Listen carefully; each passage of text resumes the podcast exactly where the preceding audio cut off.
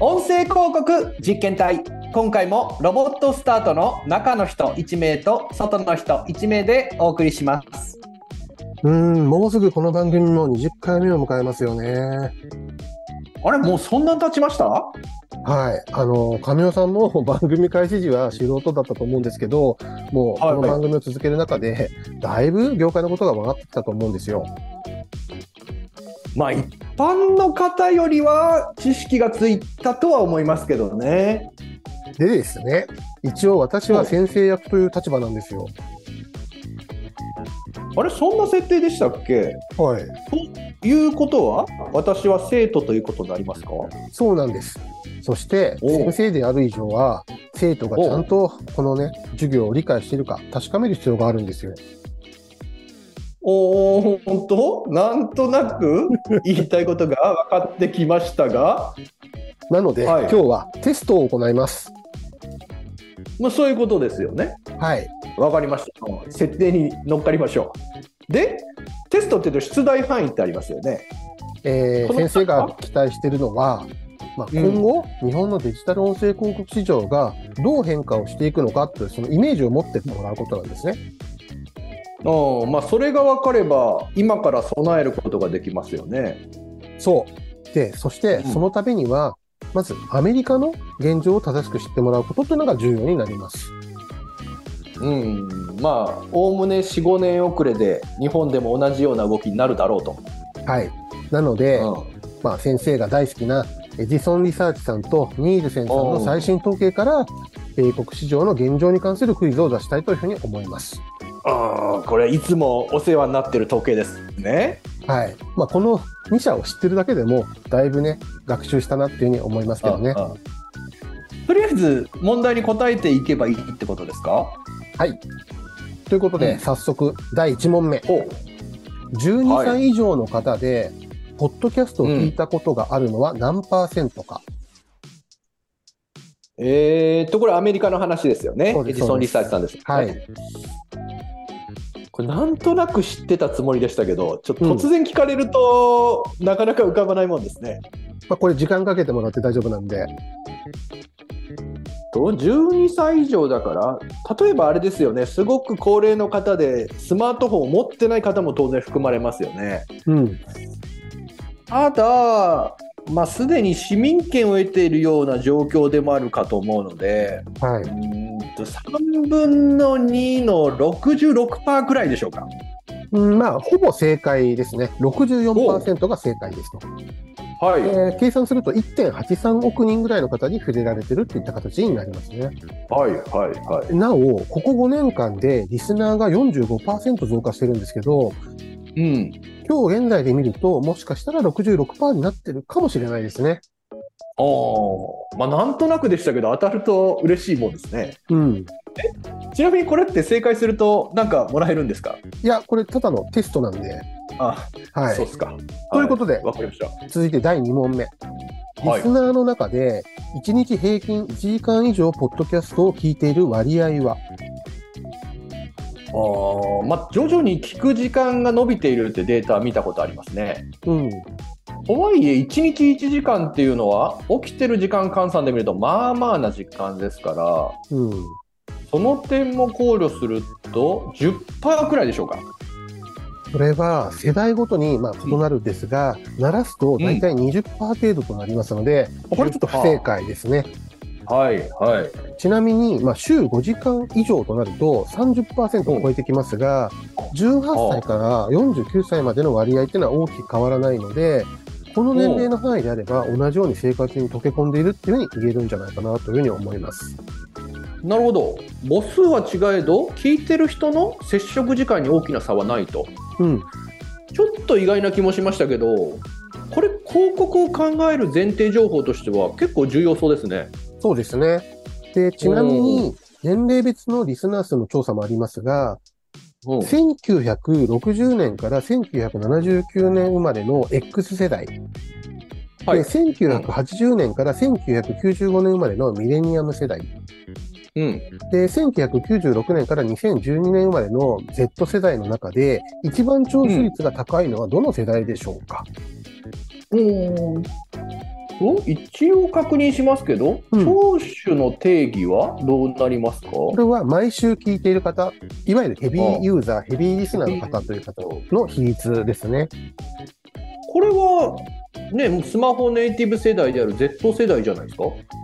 と思いますよね。でもこれは残念思い不ます正解で、正解は20代半ばから40代前半のミレニアム世代でお50%、へーではい、 Z 世代と X 世代はほぼ同率の30%ということで、まあ、ミレニアム世代よりも低いっていう形なんですね。意外と感覚がずれてるもんですねただ働き盛りで収入も増加傾向にあるミレニアム世代に50%リーチできるってなるとそれはまあ広告市場も盛り上がりますよねはい、でそこにまあ完全聴取率の高さであったり、まあ、聴取の能動性とかを考慮すると、まあ、無視できない選択肢になるんでしょうね。ということで、続いて第3問目。ポッドキャストの人気カテゴリートップ3は、おーこれはいけそうな気しますようん、えっとコメディうん、ニュース、うんビジネスうん、惜しいですね。でしょうか。はい。コメディ、ニュおースまで合ってましたけど、最後が、うん、ソサエティカルチャーなんですね。えソサエティカルチャーって何ですかで、これそのまま日本語に訳すと、まあ社会と文化のことですね。はそそれうですよね。そうですね。個人の考え方だとか、哲学とか、あとは恋愛関係等の番組が含まれるカテゴリーですね。哲学、恋愛も入ってくるわけですね。うん。これは言われてみると強そうなカテゴリーですね。ですよね。では続いて第4問目。はい。 2019年と2023年を比較した際に最も伸びているカテゴリーは、お5年間で、はい。えーっと伸びてるっていうことはリスナーも求めてるし、まあ、当然広告市場としても成長してるってことですよね。はい。あでもあれかもともとの母数が少なければ伸び率は大きくなるか。うん。ちなみに伸びた結果、2023年に4位のカテゴリー、人気カテゴリーになってます。ということはもともと人気でさらに伸びたってことですね。うん。あひらめきましたおこれい今のこの時代の流れも考えるとうん。健康フィットネスカテゴリーでしょ うん、残念。答えはあら、トゥルークライムです。何ですかトゥルークライムって何ですかえ、トゥルークライムって知らないですかトゥルークライムこれは、うんはいあのこの業界だとめちゃめちゃ出てくる言葉なんですけどはいあのデジタル音声領域のテストでではなくて、まあ、英語のテストが必要かもしれないですけどトゥルーク訳ライムすと、まあ普通に事件や犯罪を取り扱ったカテゴリーのことですね。あー僕も聞いてますね確かにそうですよこれね人気ですもんね。ポッドキャストでしか聞けない情報もありそうですしうんやっぱ新しい知識を得たい層が多いと思うんでフィットするんでしょうねうん、でちなみに日本でもこのトゥルークライムカテゴリーっていうのは人気になっていてこの領域のトップポッドキャスターさんにも、まあ、弊社アドネットワークにもご参加いただいておりますね。うんまあ、そういう意味で今だけじゃなくて今後どのような内容の番組が求められるかを考えていくことも重要になりそうですね。はいまあ、特に、うんまあ、強い興味を引くカテゴリーであったり知識習得で聞かれる番組というのは、リスナーさんも集中している、まあ、傾向にあるでしょうから、まあ、そんな番組に広告が入っていれば、まあ、より高い効果が期待できるんじゃないかなというふうに考えております。うんまあ、この点に関してはあの感覚的にはね納得感ありますけど、分析っていうかデータで出すの難しそうなテーマですよね。うん、まあ、この辺りはなんか有益なデータが集まってきたらぜひお聞きしたいところです。はい、まあ、いつかはね、この番組で取り上げたいというふうに考えています。さて、うんそれでは最後の問題になりおます。最後世界全体で見た場合、ここ5年間のポッドキャストリスナーの増加率は何パーセントか。今度は世界ですね。うん。これは月間のリスナー数ですか、はい、そうです。うんでそれでいうと先ほどアメリカが45%っていう話でしたから、うん。まあ、市場が伸び始めた段階の国はもう少し高くなりそうですよね。うん。そう考えると60%くらいでしょうか。これは惜しいかな。もう少し高い68%です。あ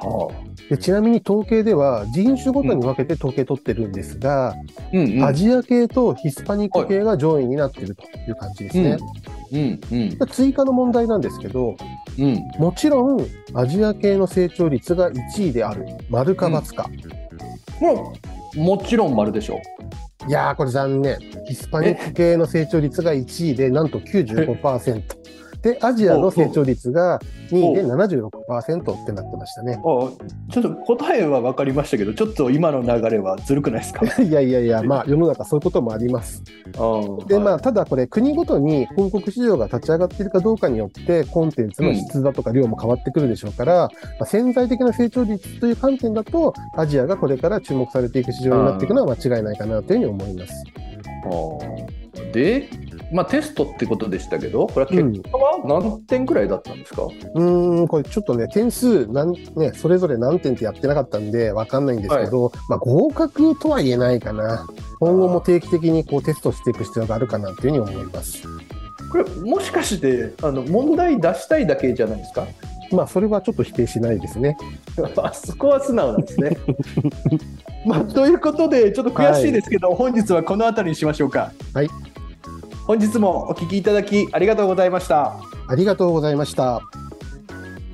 音声広告に興味のある方、音声広告についてもっと知りたい方、こんな検証をお願いしたいという方がいれば、概要欄にあるリンクよりお気軽にご連絡ください。それではまた。